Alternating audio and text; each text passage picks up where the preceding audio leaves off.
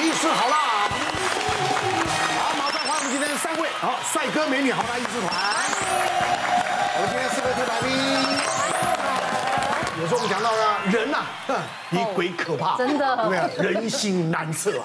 啊，很多的真相让人家看了之后呢，真是惊掉下巴，瞠目结舌。今天呢，我们就聊聊到底有哪些令人难以置信的事。首先呢，很惊悚哎，竟然有人买凶杀自己啊！为什么干这种事情？真的有成功吗？是这个案子是这样子哈，在九十七年。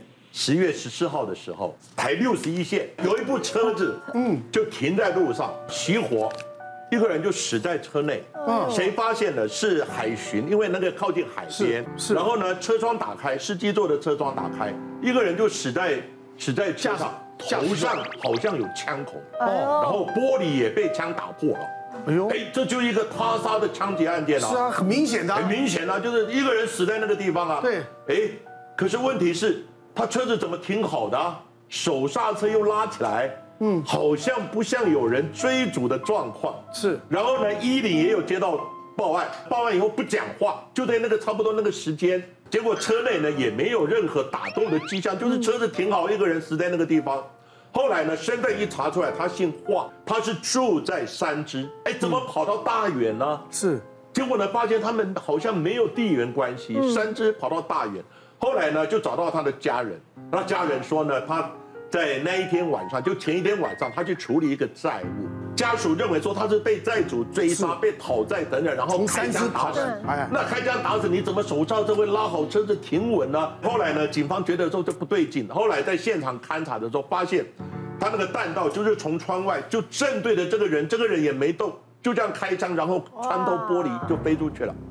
然后呢，车内呢，他找到了一个字条，湿的碎碎的。后来警方就把它拼凑起来，发现这个字条呢是他哥哥公司的便条纸，嗯，然后上面写一个交流道六。后来呢，警方一查呢，他有债务一千四百多万，嗯，他本身呢在经营那个超商，经营不善，然后呢就亏很多钱，然后又帮他哥哥，他哥哥是营造营造公司，然后呢又帮他。呃，背书啊，背书呢，等等，所以呢，就欠了很多钱。嗯，后来发现呢，他去投保，就在死亡之前投保了将近三千万。哎呦，那这有蹊跷，就有蹊跷。那警方都觉得奇怪啊，怎么投保没多久就被就被开枪打死了？后来警方一查呢，在前一天晚上，死者跟他哥哥的手机就出现在。大园那个现场附近，表示什么？他们可能前一天晚上就在那边看，在那个地方看现场。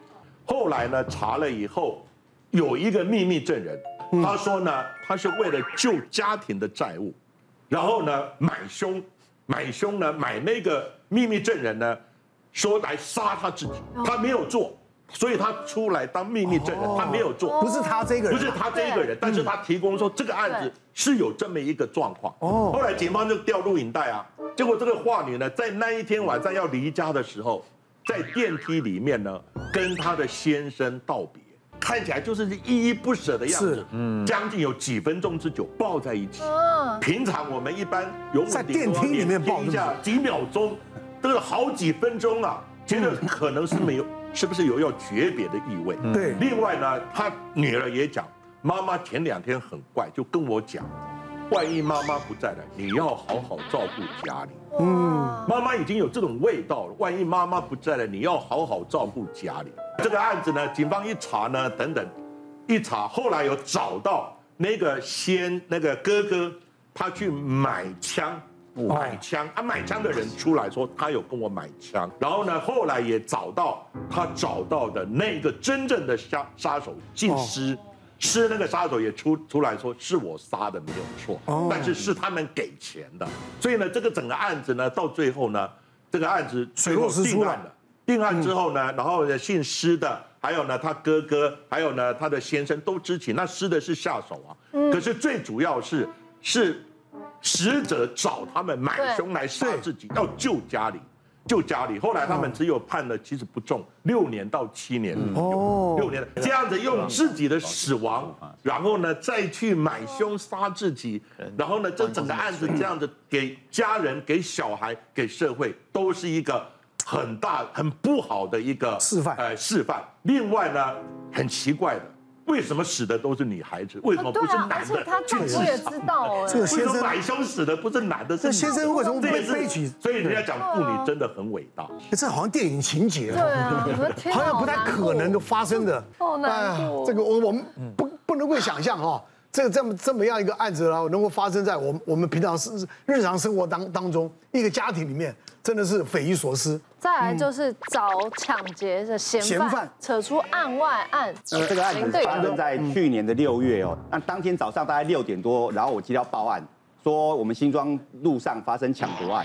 那这名被害人是一个老先生哦，他说他当时在路边吃面，然后因为他脖子上挂着黄澄澄的金项链，很重哦，大概六七万块。哇！然后结果后来一名男子哦，就骑着机车从他后头，那下车以后。直接把他金项链抢了就走。那当时一旁的这个见义勇为民众哦，有上前追了上去。那我们目击者也提供我们说，哦，有两名年轻人哦，骑着机车哦追逐这个抢匪，呃，追了上去。那我们根据这个监视器哦，马上就找到这名年这两个年轻人。那年轻人跟我们讲说，他追了一公里以后哦，他们原本以为是个抢匪是抢机车，抢这个被害人的机车，所以他们追到这个抢匪追到一个公园的时候，那立刻这个抢匪就向他下跪。下跪求饶，那他们也很意外哦，因为他们觉得说这个抢匪看起来瘦瘦干干的，年纪又大，那当场他们就原谅他，而且这个抢匪又把机车丢在现场，那他们就说算了，那你赶快离开啊。那我们对于这个见义勇为的民众，我们当然是加冕一番了，就鼓励他说以后对于这种事情一定要跟我们警方报案。那结果他做完笔录就回去了。那事后我们当然是要找这里抢匪出面嘛，那我们花了六小时的时间哦。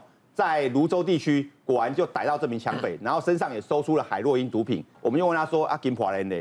结果他跟我们说：“我当场就丢在这个路边了。”那这种话，我们警方怎么会相信呢？是。所以说后来我们就说：“你赶快把金项链交出来。”他就供称说，他当下被这两个年轻人追到公园以后，那跟他们下跪。当时他把金项链丢到一旁的草丛里面去，那他就没有再管了。结果我们半信半疑去把这两个年轻人找来以后，两个年轻人就坦诚说。当时他们确实是把这个金项链哦带走，然后放在家里面。但是他们讲说，他们不知道该怎么处理这个金项链，所以才没有交给警方。那我们也觉得很扯哦，就是因为他们的贪念，结果这个抢匪因为当时金项链丢了以后，他下午又跑去台北市大同区，又去抢了一个阿嬷的金项链。那这个抢成以后，他把这个阿嬷的金项链拿去当铺典当，换了七万块，这个七万块全部都拿去买海洛因毒品。所以说，如果当时这个两个年轻人如果没有贪财的话，哦，就不会下午这个抢案。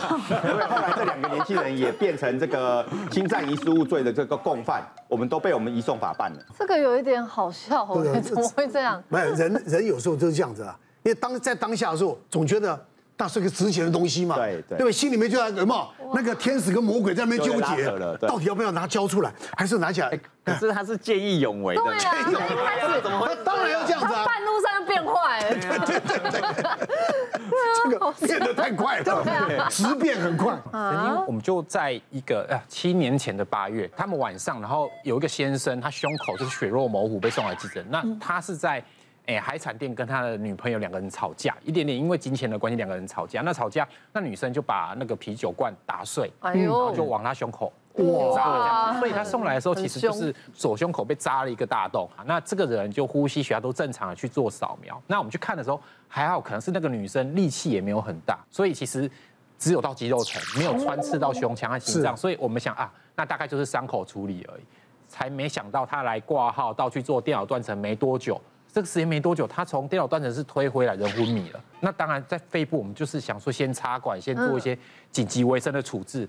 那我们要做这些动作的时候，一定会打一些镇定啊，或者是肌肉松弛的药物，所以就开始找我们刚刚打的点滴管路。哎，奇怪，他的点滴管路怎么不是接到我们的点滴上面？啊，那个线是接到他的袋子啊，接到那个袋子里面的液体变成是乳白色的，为什么？就是啊，牛奶针，他打自己的牛奶针。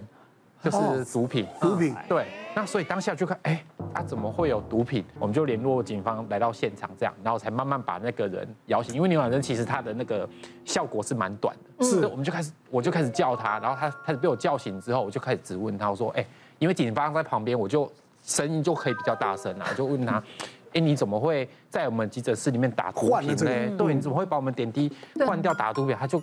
埋怨我，他说：“医师啊，我伤口在这里这么大，你们的止痛药一点效果都没有，我这个比较有效。”所以他就接到他的 那个那个毒品上面去，看到警察站在旁边，是。他忽然。我不看了，我不看了，他就光光速的把我们的点滴扯掉，拔了就跑，飞奔就冲出急诊室，然后警方就跟着追出去，是。这个就没有再回来了，就没有再回来，就没有再进来继续啦。别忘了订阅我们 YouTube 频道，并按下小铃铛，收看我们最新的影片。想要看更多精彩内容，快点选旁边的影片哦。